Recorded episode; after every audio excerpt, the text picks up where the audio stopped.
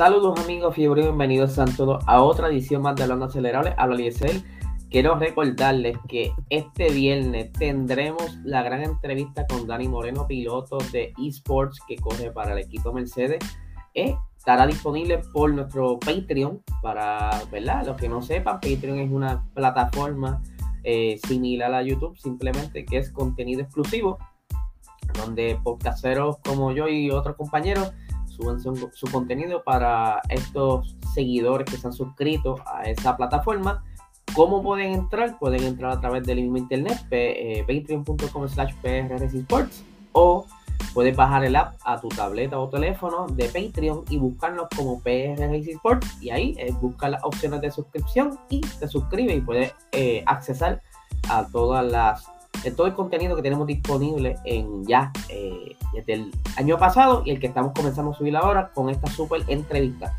Pero arrancamos el episodio con una noticia súper interesante y estamos hablando de Esteban Gutiérrez. Para quien no lo conoce, Esteban Gutiérrez fue piloto de reserva de Mercedes, como también fue piloto del equipo Haas y el equipo Sauer. También eh, él estuvo compitiendo en la Fórmula E Luego sale de la Fórmula E hacia la IndyCar y pues él ha estado quizá un poquito fuera de la pista, pero eh, la noticia es que él regresa a la pista y en esta ocasión estará de regreso en la WEC, estará compitiendo en el equipo eh, Inter Europol Competition, que por curiosidad, o curiosamente, eh, este equipo disputó su primera temporada del Campeonato Mundial de Resistencia en la campaña de 2021 y finalizó quinto en la división de LMP2 luego de un podio en las 24 horas de Le Mans.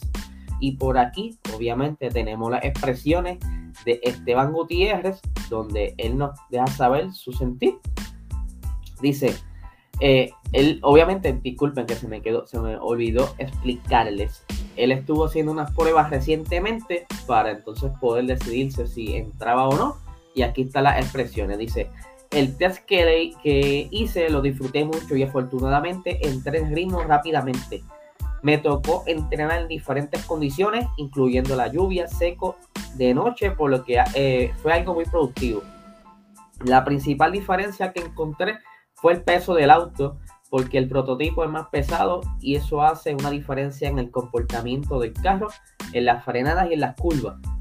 Eh, las carreras de resistencia serán un nuevo reto para mí y además con el tiempo que ha pasado sin duda tendré que eh, tendré una etapa de readaptación. Sin embargo, estoy muy motivado y enfocado en mi preparación para adaptarme lo más rápido posible.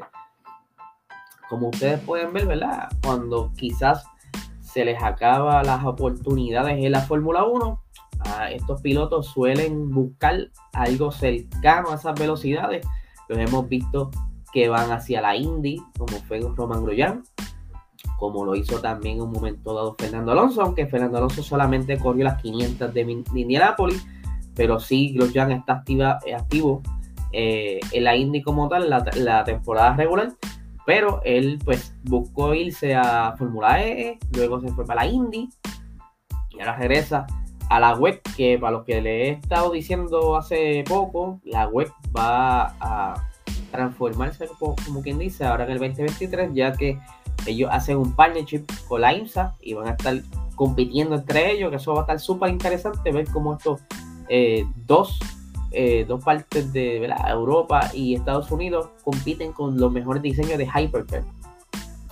Pero continuando, saben muy bien que eh, nosotros estuvimos entrevistando a Dani Moreno, que él es un piloto que corrió en la liga oficial de la Fórmula 1 eSports y quedó este cuarto en el campeonato. Y también él logró conseguir el, campeonato de constructores junto con su eh, compañero de equipo, de campeonato de constructores de Mercedes. Pero a lo que voy es que eh, muchas personas creen que eso quizás como un hobby, una como un pasatiempo, pasarle un ratito ahí entre amistades y pues no toman esto muy en serio.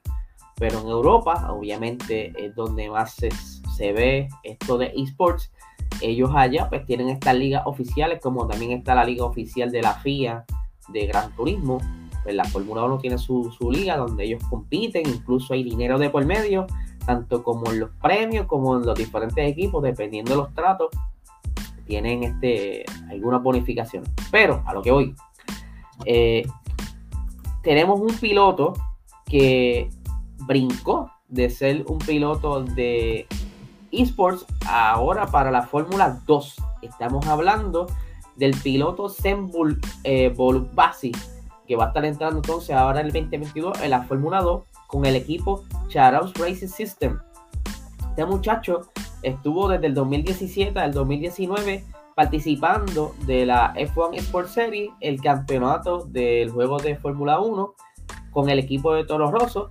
En solo su segunda prueba por la escudería italiana consiguió la victoria en Spa y finalizó quinto su primera temporada. El mejor resultado que obtuvo en esa etapa fue 12, eh, o sea, ya que fue 12 y 21 de los siguientes de las siguientes eh, etapas.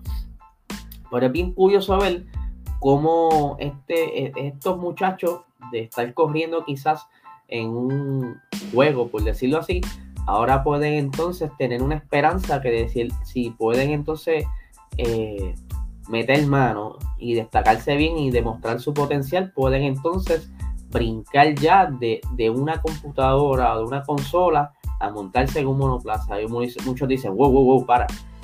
¿Cómo que brincar de una consola a un monoplaza?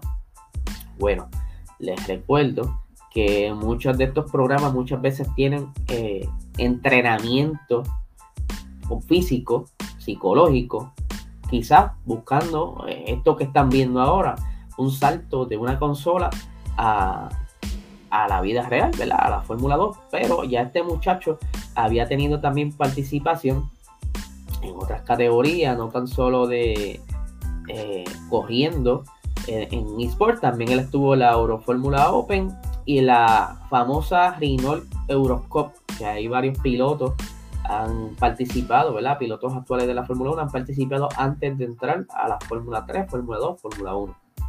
Está bien curioso esto, porque como les dije, algo de lo virtual a lo real eh, debe ser un gran paso. Obviamente tendrá muchos retos, pero eh, si él está ahí, tiene que tener su auspicio, su destreza, obviamente mucho más billetes de por medio, pero está súper nítido ese salto. Continuando con las noticias, tenemos que eh, Nico Holkenberg, ustedes saben que él pues, se quedó sin asiento hace poco, eh, ha estado quizás buscando la manera de entrar de nuevo a la Fórmula 1, pero lamentablemente eh, eso ya yo creo que está bien difícil porque muchos de los equipos están apostando por lo que son los pilotos jóvenes, que pueden sacarle mucho más que a un piloto veterano.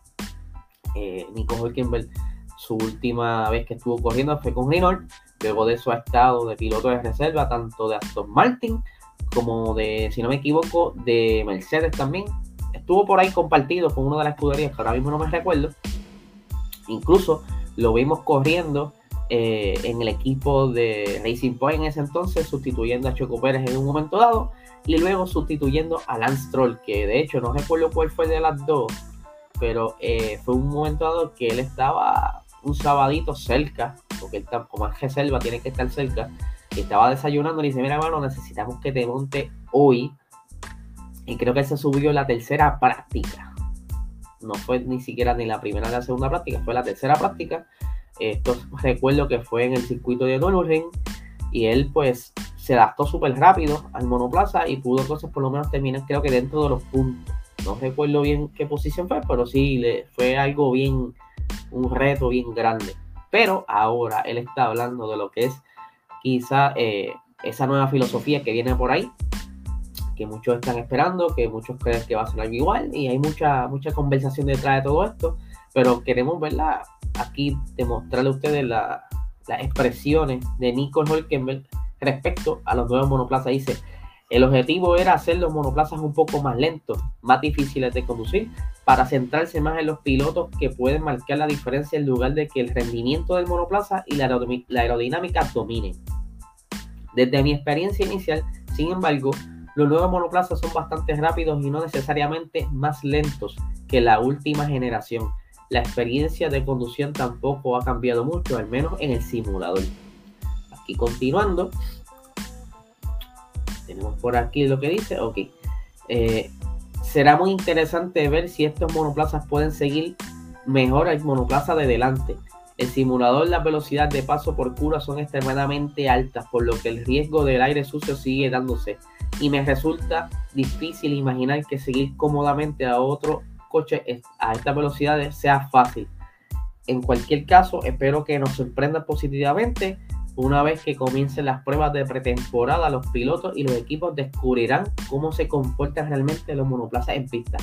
Y yo pues, obviamente, les quería decir que no es lo mismo eh, el simulador de nosotros los, aficionados, los fanáticos que tenemos en nuestras casas, al simulador que esta gente está eh, utilizando es mucho más avanzado, tiene mucho mejor feedback, tiene más eh, accesorios, mucho, mucho para hacerlo lo más real posible. Y es por eso que estos pilotos, cuando son pilotos de reserva, ellos normalmente practican setups para entonces la siguiente carrera, el piloto que está en el monoplaza, eh, emular esos setups para entonces conseguir buenos resultados. Y al estado de reserva de Aston Martin, él ha tenido la oportunidad entonces de estar probando estos monoplazas 2022. Al igual que Lando Norris recientemente estuvo también montado en el simulador y, haciendo ciertas pruebas. Eh, y han estado, ¿verdad? Con muchas opiniones distintas. Lando Norris dice que se parece mucho al formulador, ¿verdad? el tipo de conducción, mientras que Nicole Hülkenberg dice que es mucho más rápido.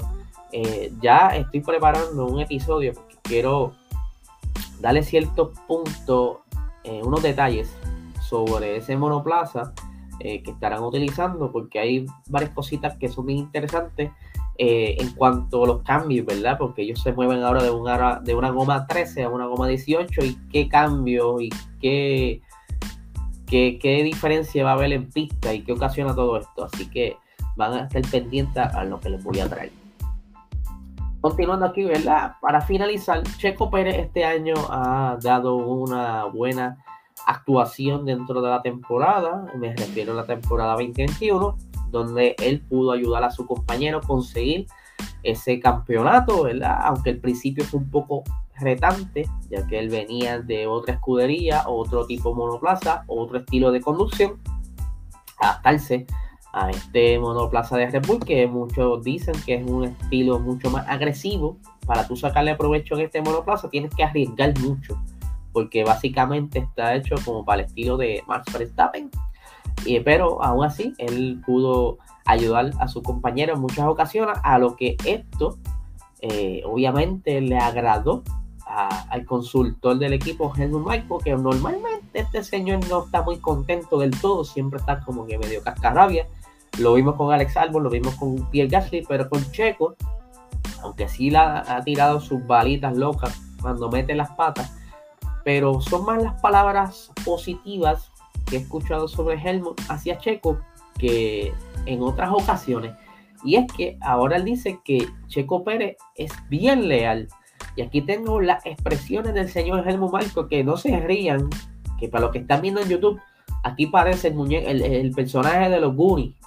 La que mete miedo en esa foto. Pero nada, vamos a las expresiones del dice, es increíble perdón, es increíblemente leal y es un jugador de equipo. Por supuesto, hemos acordado ciertos escenarios con él y luego los cumple. Eh, y sin refunfuñar, ni rebalarse, ni cuestionar, destacó recientemente eh, Marco en el canal austríaco Servus TV. Ha frenado a Hamilton en 8 en ocho segundos en dos vueltas, pero de una manera muy justa. Recordó Marco por la carrera de Abu Dhabi y aprovechó para tirarle un dardo a Hamilton. Por supuesto que ha vuelto a decir que la conducción peligrosa que es peligrosa, lo sabemos.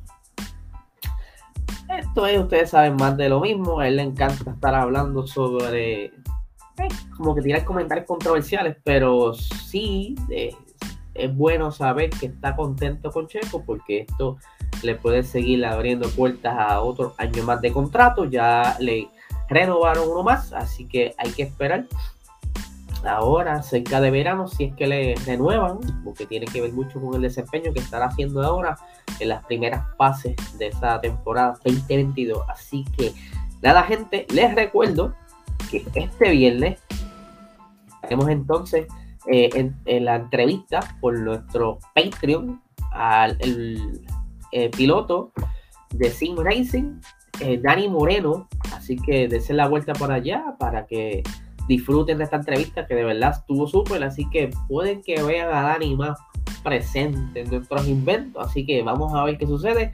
Pero nada, gente, que tengan